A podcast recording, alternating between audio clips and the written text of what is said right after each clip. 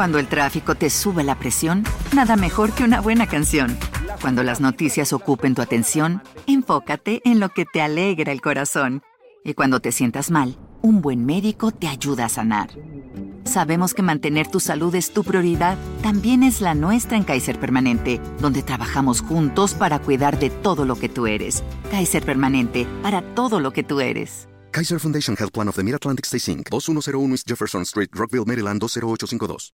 Solemos andar por las calles sin dar importancia a quién pasa a un costado nuestro. A veces incluso con un pequeño roce al caminar en dirección opuesta cerca de un desconocido. Pero, ¿te has puesto a pensar qué secreto se esconde tras los ojos de quien cruza la avenida, toma un camino o va de compras al súper?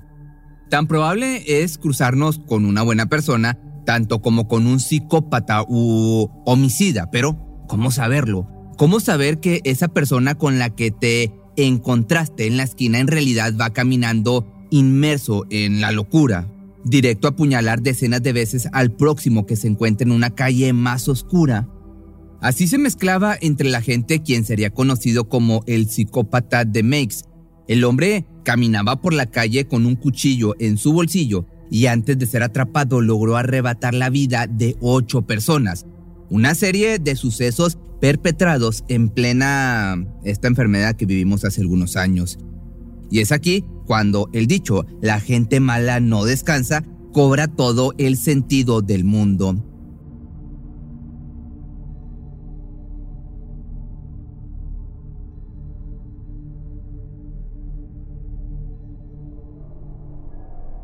De entre sus víctimas destacó una que salía del molde de su modus operandi.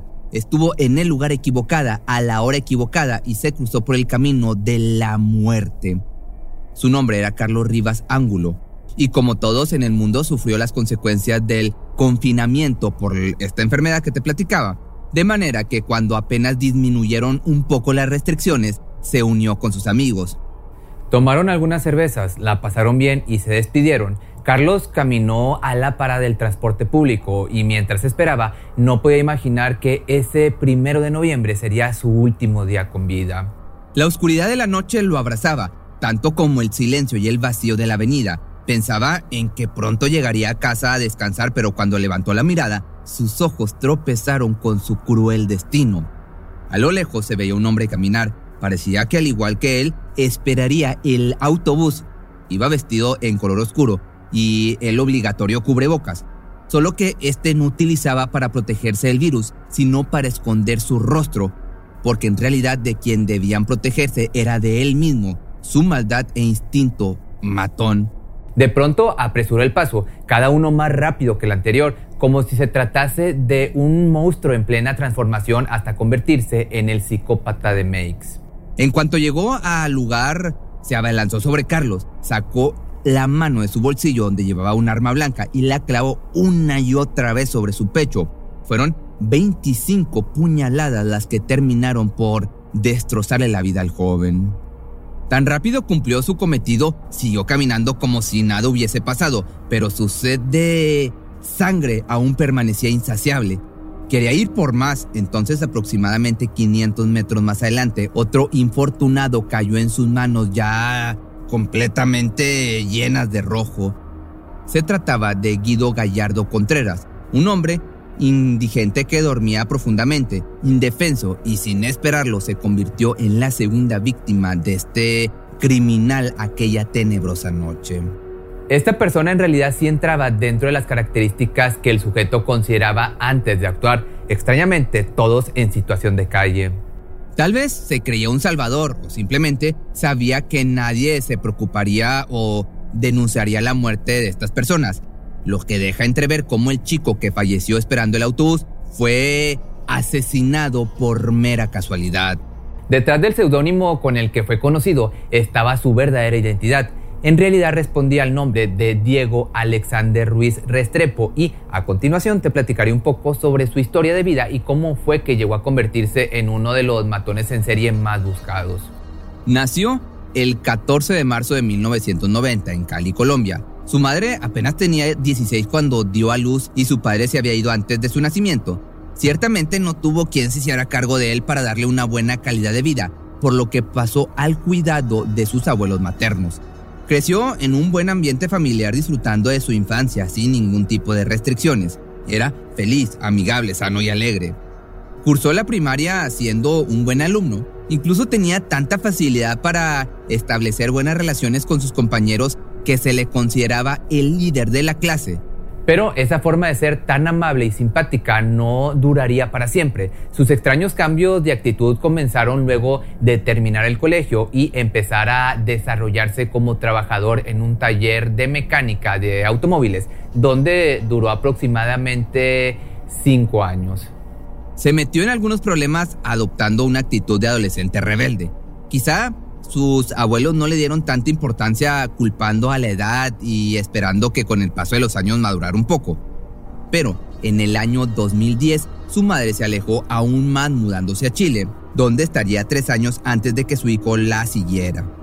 Por su parte, Diego nunca mostró ningún cambio de actitud entonces cuando decidió alcanzar a su madre, a Santiago de Chile en el año del 2013, sus abuelos no pusieron resistencia, considerando que para ese entonces ya era un joven adulto de 23 años. Logró entrar al país haciéndose pasar como turista, pero planeaba quedarse un buen tiempo. Durante su estancia consiguió algunos empleos principalmente relacionados con la construcción civil y se vinculó sentimentalmente con una ecuatoriana con quien tuvo un hijo llamado Andy.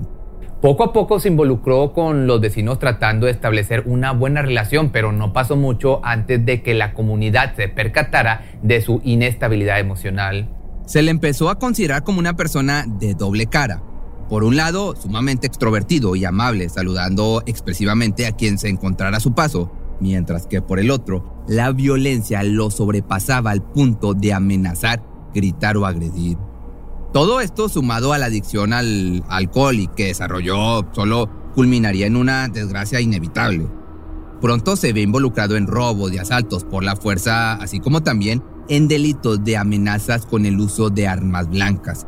Era un hombre de cuidado, una bomba de tiempo a quien sus vecinos temían. A la mínima provocación explotaba sacando el cuchillo con el que solía andar acompañado, hasta que en una ocasión la situación se salió de control. Antes de convertirse en matón, hubo un incidente que de haberse tomado con mayor seriedad, quizá hubiera sido clave para evitar la ola de asesinatos que cada año se acercaba más.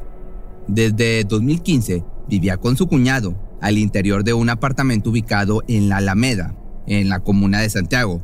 Él era testigo de su mal temperamento, así como de la forma abusiva con la que se dirigía hacia su propia hermana. Tal vez no pensó que llegaría a tanto, pero para agosto del 2019, Diego mostró de lo que era capaz atacando con un cuchillo a la misma persona que le daba un techo donde dormir. Esto culminó en una orden de alejamiento para con la familia afectada, así como también una pequeña sentencia a cumplir. Debido a sus problemas con la ley, nunca pudo solucionar su situación migratoria pero tampoco lo expulsaron del país por considerársele una persona que tenía arraigo y procesos judiciales pendientes con la justicia chilena. Así pasaron los años y poco a poco el hombre se libró del foco de la atención de la policía, aún más luego de esta crisis que vivimos hace algunos años. Presuntamente atacó por primera vez el 7 de marzo de ese año. Apenas había iniciado el confinamiento e hizo caso omiso a la orden de quedarse en casa tomó el arma con la que siempre cargaba y salió en busca de violencia. Mientras caminaba, veía hacia todos lados esperando no ser visto y escondido en las sombras detectó a su primer blanco, Víctor Salas, de 70 años. Dormía en una parada de la estación central y del depredador recibió 10 puñaladas. Más tarde se le identificó como su primera víctima. Además salió a relucir que el hombre en situación de calle sufría de demencia senil, así como también arrastraba acusaciones de abuso en contra de su esposa e hijas. Esta embestida le sirvió como prueba para desarrollar un modo de ataque y dar fin de la forma más violenta posible. No obstante, los meses más complicados estaban a la vuelta de la esquina, obligándolo a poner en pausa su sed de violencia. Esperó algunos meses intentando contener ese impulso recurrente de descargar su ira en contra de otro ser humano y fue hasta el primero de noviembre justo cuando las restricciones de sanidad aminoraron un poco, que decidió poner su cuchillo dentro de su bolsillo y salir a cazar. Entonces se sumaron a su lista Carlos Rivas y Guido Gallardo Contreras, que ya te mencioné al inicio. A partir de ahí ya no podría detenerse y fue una semana más tarde que se descontroló de la peor manera. Cinco asesinatos perpetrados antes de que diera las seis y media de la mañana, siempre el mismo patrón, el cual consistía en tomarlos en su momento más vulnerable. Al ser víctimas en situación de calle, la mayoría no contaba con algún familiar que les echara de menos o denunciara su desaparición. Ser indigente era el principal requisito para caer sobre el filo del odio de este sujeto, quien no hacía distinción entre si era hombre o era mujer, como si para él esas vidas no valieran nada. Lo que él no había tomado en cuenta era el vasto sistema de vigilancia en las calles. Todo su maníaco recorrido quedó captado en cámara de seguridad de estas urbanas, de modo que era cuestión de tiempo para que las autoridades lo identificaran. Hubo algunos detalles contribuyentes a su temprana identificación, principalmente el sospechoso había hecho todo el recorrido a pie, forma en la que fácilmente le siguieron los pasos desde el barrio de Mex hasta su domicilio. También se percataron de algo muy singular. El hombre cojeaba de su pierna izquierda, haciendo mucho más fácil señalarlo como culpable al momento de detenerlo, lo que tardó solamente algunas horas. Cuando la policía acudió a su vivienda para proceder con el arresto, encontraron pruebas incriminatorias suficientes para condenarle. Estaba el arma homicida, la ropa que utilizó durante los asesinatos y evidencia de ADN de las víctimas, sin embargo, el primer impulso del imputado cuando se le interrogó fue declararse inocente, seguido de culpar al alcohol por haber nublado su juicio. Dadas las circunstancias, tratándose de la frialdad con la que se cometieron los ataques y tras la extraña actitud del culpable, la fiscalía solicitó un análisis psicológico a Diego para trazar su perfil entonces, el caso se comenzó a conocer como el psicópata de Meix, sobre todo al hacerse público el resultado de tal examen. Según expertos, el hombre deliraba sobre ser el Mesías o una especie de elegido por un dios, como una actitud de que él era el Salvador, con rasgos asociados a la religión y también narcisistas. Soy muy bueno, muy buena persona, cariñosa con todos, amable, una gran persona, con mucho conocimiento de Dios no me acuerdo de esas cosas, no sé qué pasó. A veces me siento confundido porque me están acusando de cosas de las que no soy yo. No obstante, en otras entrevistas con más profesionales, mostró con mayor predominancia su aspecto egocéntrico y fervor religioso, afirmando que le decían Jesús por ser bueno, calmado y callado, mas no se le vio en él ningún sentimiento de arrepentimiento. Al contrario, culpó a las propias víctimas argumentando se lo hicieron ellos mismos. Finalmente, el Ministerio Fiscal solicitó cadena perpetua para el imputado, de modo que, de ser condenado, podría pasar hasta 40 años en prisión sin ningún tipo de beneficio. De momento, está en prisión preventiva esperando su juicio, el cual estará conformado por 56 testigos y 38 peritos. No cabe duda que hay demasiadas pruebas en su contra y tomando en cuenta la opinión de la Fiscalía chilena, que lo considera un peligro para la sociedad, probablemente pase el resto de su vida tras las rejas. Si te gustó este video, no olvides seguirme ahora en mi nuevo canal de TikTok que me encuentras como Pepe Misterioso, donde hago videos de mis animales, de mis gatos, de mis perros. Cuando el tráfico te sube la presión, nada mejor que una buena canción. Cuando las noticias ocupen tu atención, enfócate en lo que te alegra el corazón. Y cuando te sientas mal, un buen médico te ayuda a sanar.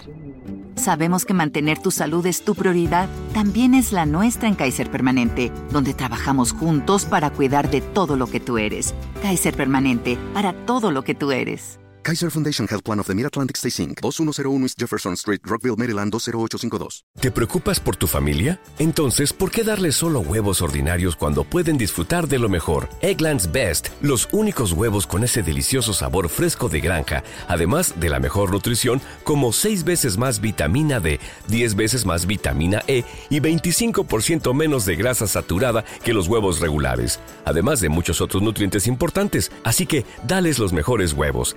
Eggland's Best. Mejor sabor, mejor nutrición, mejores huevos. Atención a todos los amantes del terror. ¿Están listos para sumergirse en las profundidades del misterio? Pues les presento Archivos Perdidos, el podcast que explora las historias más escalofriantes de México. Archivos Perdidos no es solo otro podcast de horror, es una experiencia única que te lleva de la mano a través de historias como si estuvieras ahí mismo, viviendo los eventos junto con los protagonistas. La producción del podcast es impecable, con una narración cautivadora, efectos de sonido envolventes y una música que te sumerge en cada narración. Y si has vivido algo inexplicable, envía tu historia al correo archivosperdidos.genuinamedia.com y únete en este viaje a lo desconocido. Y no olvides también seguirlos en Spotify y Apple Podcast para no perderte ningún episodio. En resumen, si eres un amante de los misterios y las historias intrigantes, Archivos Perdidos es una adición, un complemento obligatorio a tu lista de reproducción.